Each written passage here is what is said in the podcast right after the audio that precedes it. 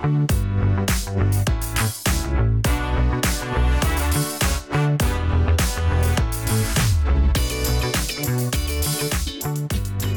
迎收听杰的不错，这个我觉得不错，我是杰。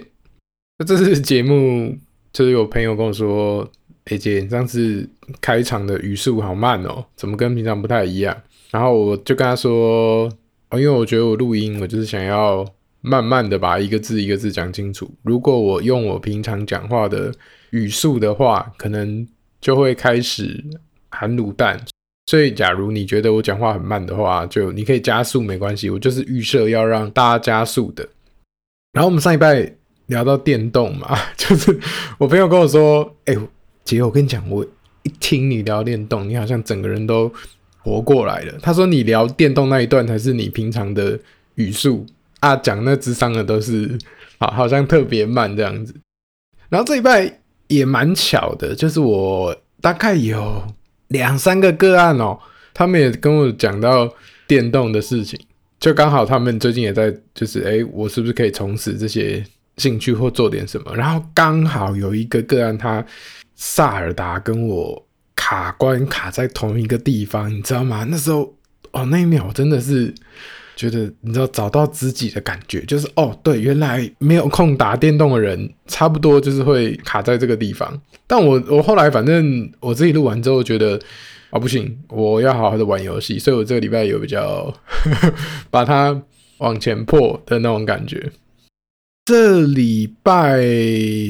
我最大的困扰是，大家知道现在就是夏天嘛，那就蚊子开始就比较多。作为一名智商心理师，我这周遇到最大的困扰就是智商室里面有蚊子的时候，不知道该怎么办。就大家不知道知不知道蚊子它是用什么机制来找人的？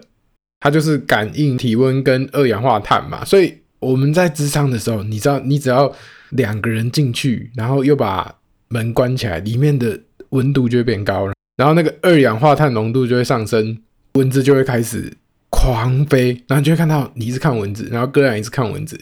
可是不管是智商到一半，或是智商结束。你要去找他的时候，因为你们离开了嘛，然后门就会打开，所以其实是比较通风的。那他就会侦测到哦，没有那个二氧化碳跟温度，那我就要去躲起来，所以就超级难打。然后因为工作你在上班，你也不好意思，就是一直说就是哦，我打一下蚊子，而且你打了不一定会中嘛，你又不是很认真要打他，你还是要认真听你的个案说话，所以基本上都会挥空这样。然后反正我这周。有一次成功打蚊子，就是我我个案，反正他就去装水，我们两个摆在这里面，然后他就去装一杯水，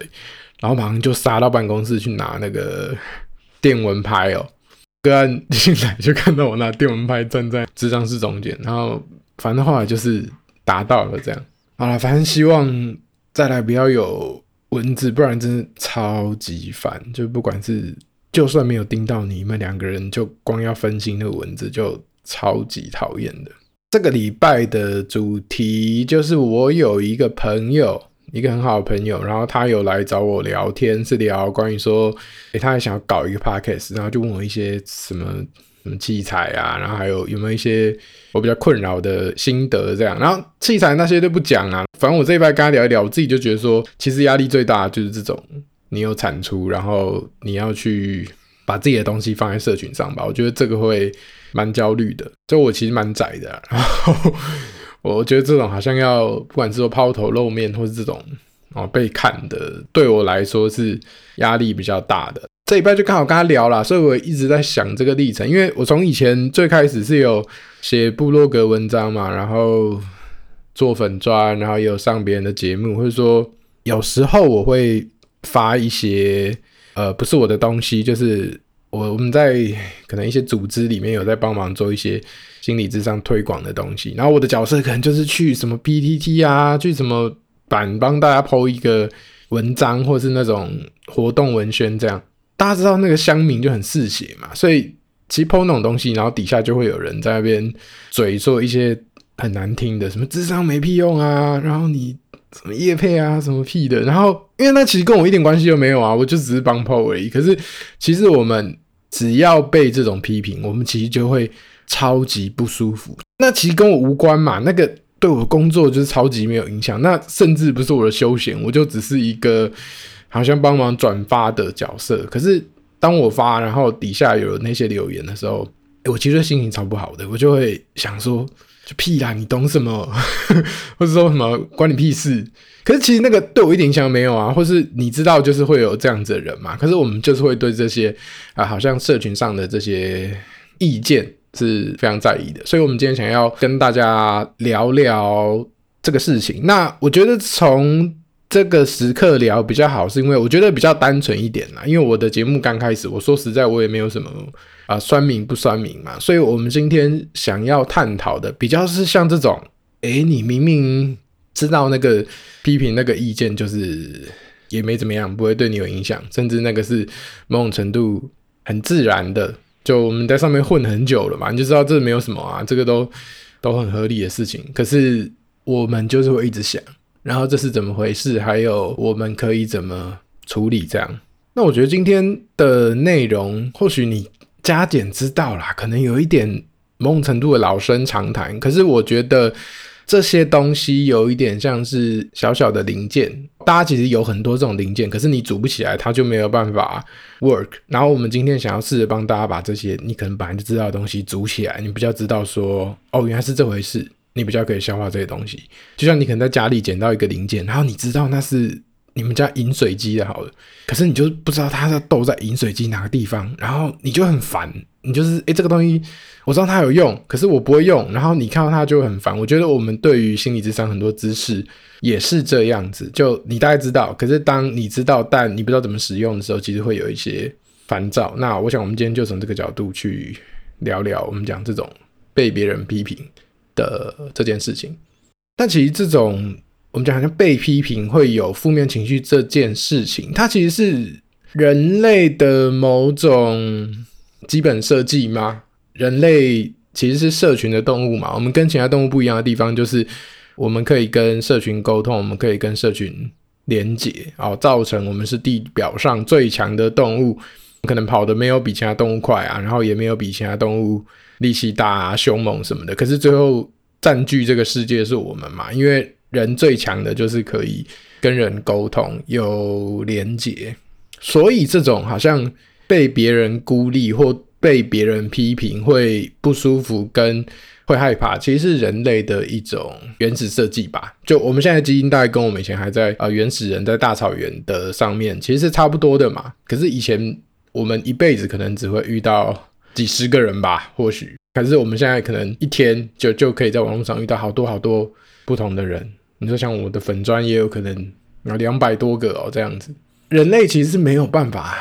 消化这么多批评的，这个就演化的过程嘛。就你不在意这些批评的人，你要不是被可能群体讨厌，那你被群体讨厌，你可能就会死掉，或是啊，你你就算能力很好，你没有死掉，你可以孤独活下来，可是你可能你的基因也不会传下来嘛。那这种不舒服，这种情绪其实不是一个。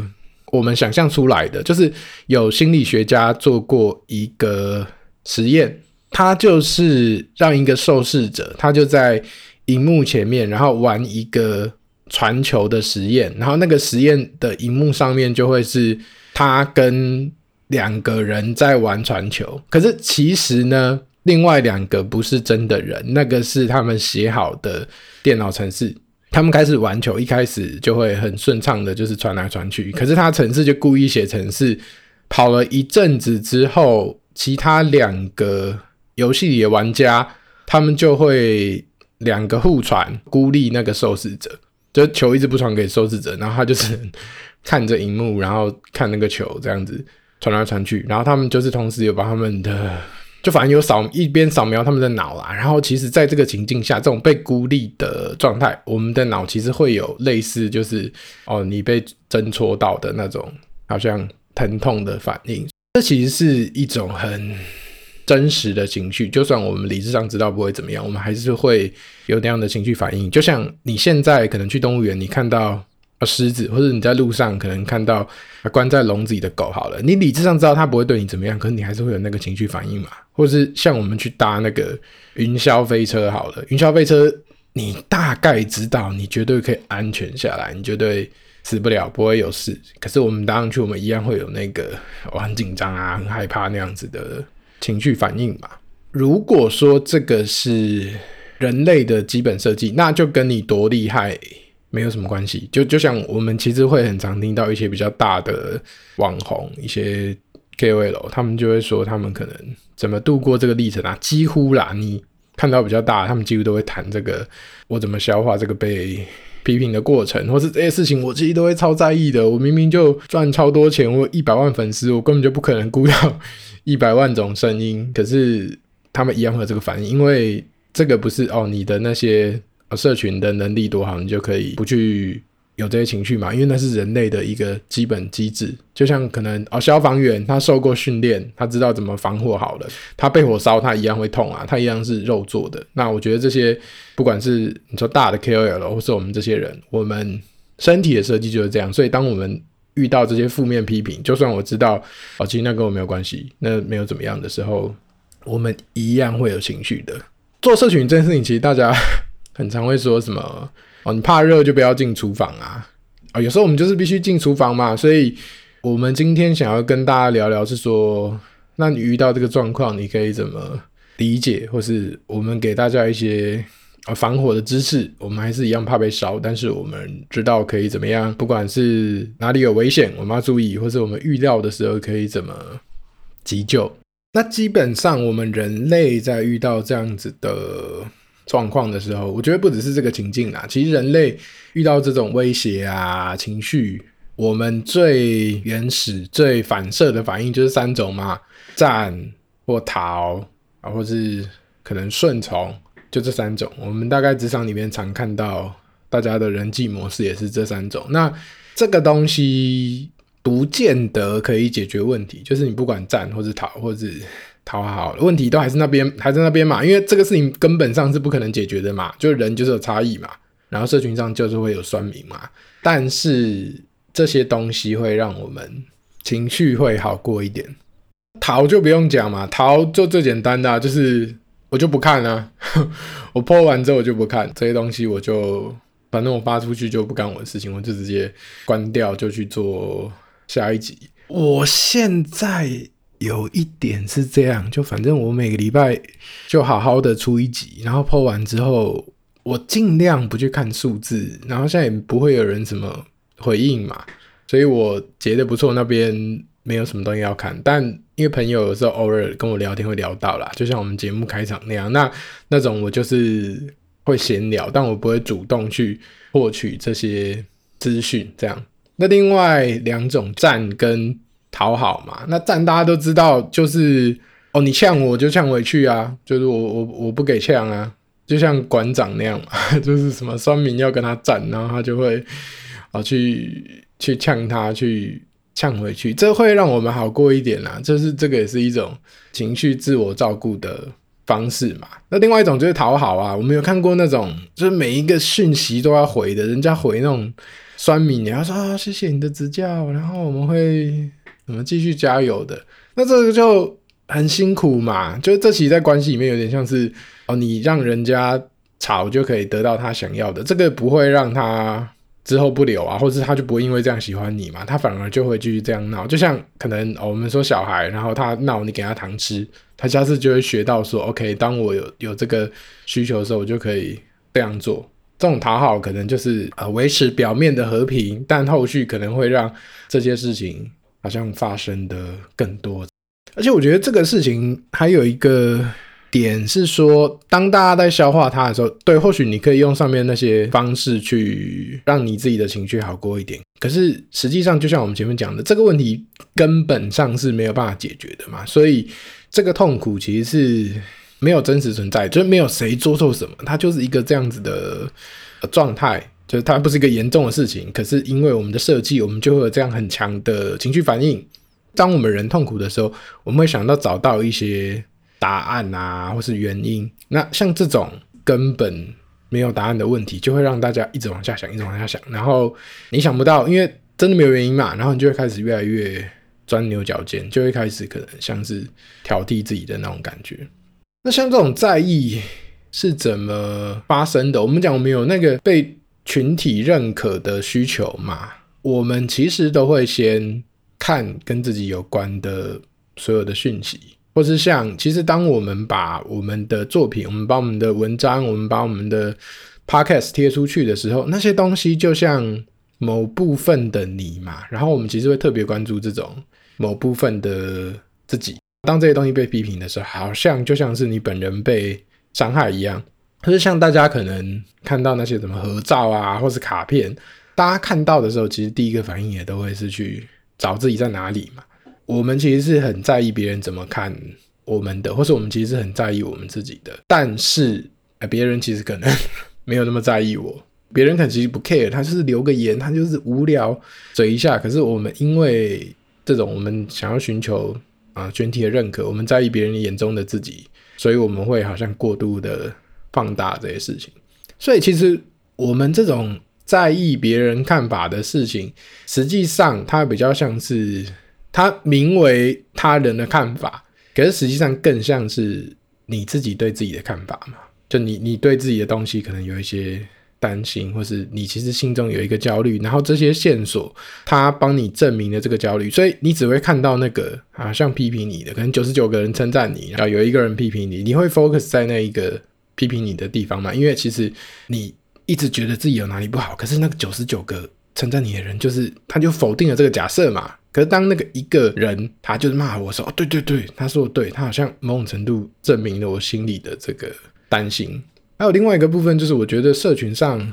会有一种比较的心态嘛，就像我做 podcast 好了，我自己其实心里会默默的跟一些我自己在听的，或是可能我的朋友在做的事情去做个比较。而就算我自己做得很开心，可是当我自己好像不够好的时候，我其实心里会有一种压力。那当别人好像要说我点什么的时候，我心里原本的那个担心就被炸出来嘛。当大家都很好的时候，你其实会有压力啊；当大家很烂的时候，你会有很轻松嘛。就像可能你去那种什么朋友聚会好了，朋友聚会就是有的真的都很废哦，就是大家完全没有行程，就去那边坐着，然后吃什么哦不知道啊，买什么不知道啊，不然外送叫一叫，就这种也有嘛。啊，有的朋友聚会是你去，然后大家就在那边烤肉啊，就在那边切菜，在那边处理食材，那你就会过意不去嘛，你就会有一种。良心不安的感觉，可是或许他们没差，他们就觉得说我、哦、没差，你就就坐着，或是那些都是朋友嘛，其实他们是足够安全的。其实你心里想要耍废，他们大概是 OK 的。可是当大家都很认真，当大家都呃在做点什么，这就是群体的压力嘛，其实你就会开始有一点点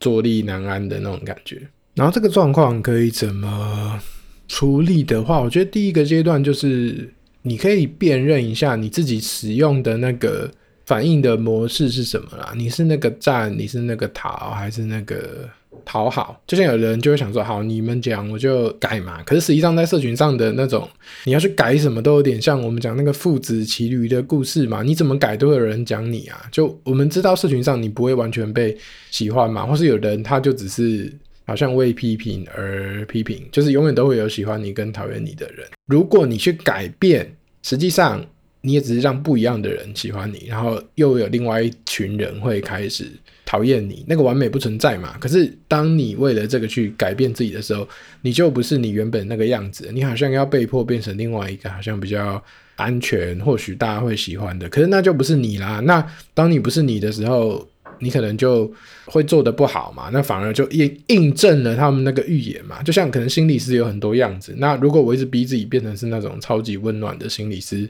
可能我就会越做越怪嘛，然后越做越挫折。可是像我现在就是，我其实我录节目可能不怕被听到，或是不怕被我个人听到。就是你们现在在节目里面听到我这个样子，跟我在职场室里面大概九十五趴像吧，就基本上同一个人呐，就是也会讲一些干的，然后也会就讲的内容其实是是差不多的，所以我我就没有这个差距，我就没有这个担心嘛。可是我们常常会为了好像别人的。需求把自己改到不像自己原本的样子，然后另外一个就是我们常常在这种过程里面，我们会去贬低自己嘛。就我们其实是不确定自己好不好的，我们很在意自己，可是我们不确定我们自己好不好，所以我们常常在表达给别人的就是哦，没有啦，我很烂，我没有用，你们不要看我嘛。可是当你要去做一个社群的时候，你比较像是你在求职嘛，你像是在不管是说让大家看你的东西，或是好像去博某程度的眼球的话，你就像是你去一个面试，然后你跟他说：“哦，你好，我叫姐，然后我超烂，我超没用，但是我希望你们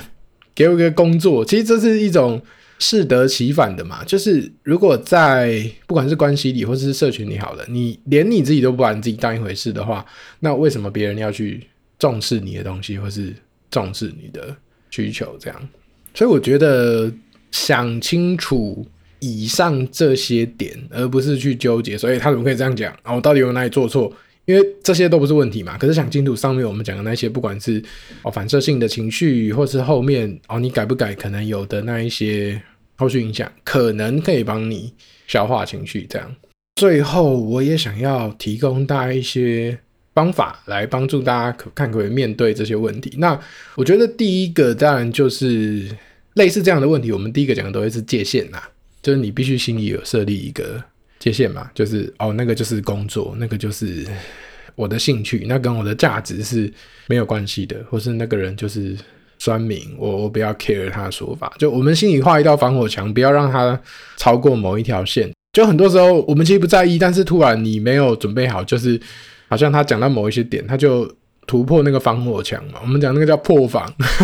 暴击，你就哦完蛋了，就是或者你突然看到哪一个留言，他讲中了你的那个。心理界限就会被突破嘛？那我觉得除了这种基础的界限以外，我以前也听过一个，我觉得讲的很好的啦，就是大家不知道逻辑思维，逻辑思维就是一个很早很早的说书节目，就以前也是当 podcast 听，可能大概七八年前哦、反正就是一个胖胖的中国人，然后他会说一些道理，这样很喜欢听。然后他有一集就叫做。角色意识，就他说，一个人的职涯，你到什么时候才是真正的成为那个职业人，或是某种程度你成长了，你可以独当一面了。他说，那个时刻就是你知道你做的事情只是你的角色，而不是你的时候。就像有时候有一些我们看到有一些店员嘛，他被那种奥客大骂、破口大骂，然后骂的就是。讲得很难听啊，然后体无完肤这样子，然后就会有的会哭嘛，或是会很崩溃。那当然那个不舒服是真的啦。可是角色意识这件事情，他在说的就是你要知道，那个人他骂的其实不是你，他骂的是你们公司嘛，只是你是代表你们那个公司的门户，所以他的情绪不是对你，然后你也不用用真实的你自己去好像承接他的情绪嘛，你就是在上班，这个就是。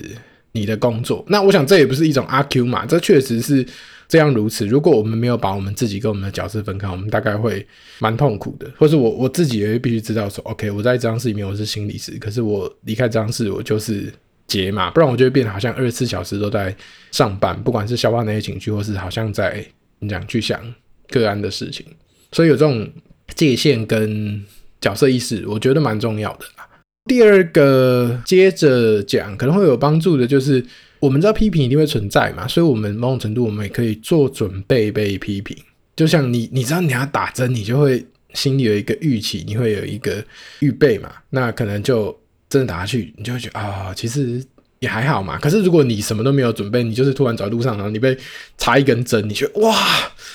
很痛、很惊讶、很不舒服嘛。所以我觉得这种心理的预备啦，还有就是。你知道你会面对一个冲击的时候，你可以让你自己的能量在比较高的状态，就可能是睡饱啊，准备好，就不管是说，哎、你可能定时，或是说我一天就看几次留言，或是我真的准备好的时候，我再去看，我睡饱，我心情好的时候，不然有时候你可能半夜就是那种想睡，要看一下好了，可是你的状态其实不好的时候，你也比较容易像我们前面讲的那种被破防或是暴击的感觉这样。那第三个跟我们脸书。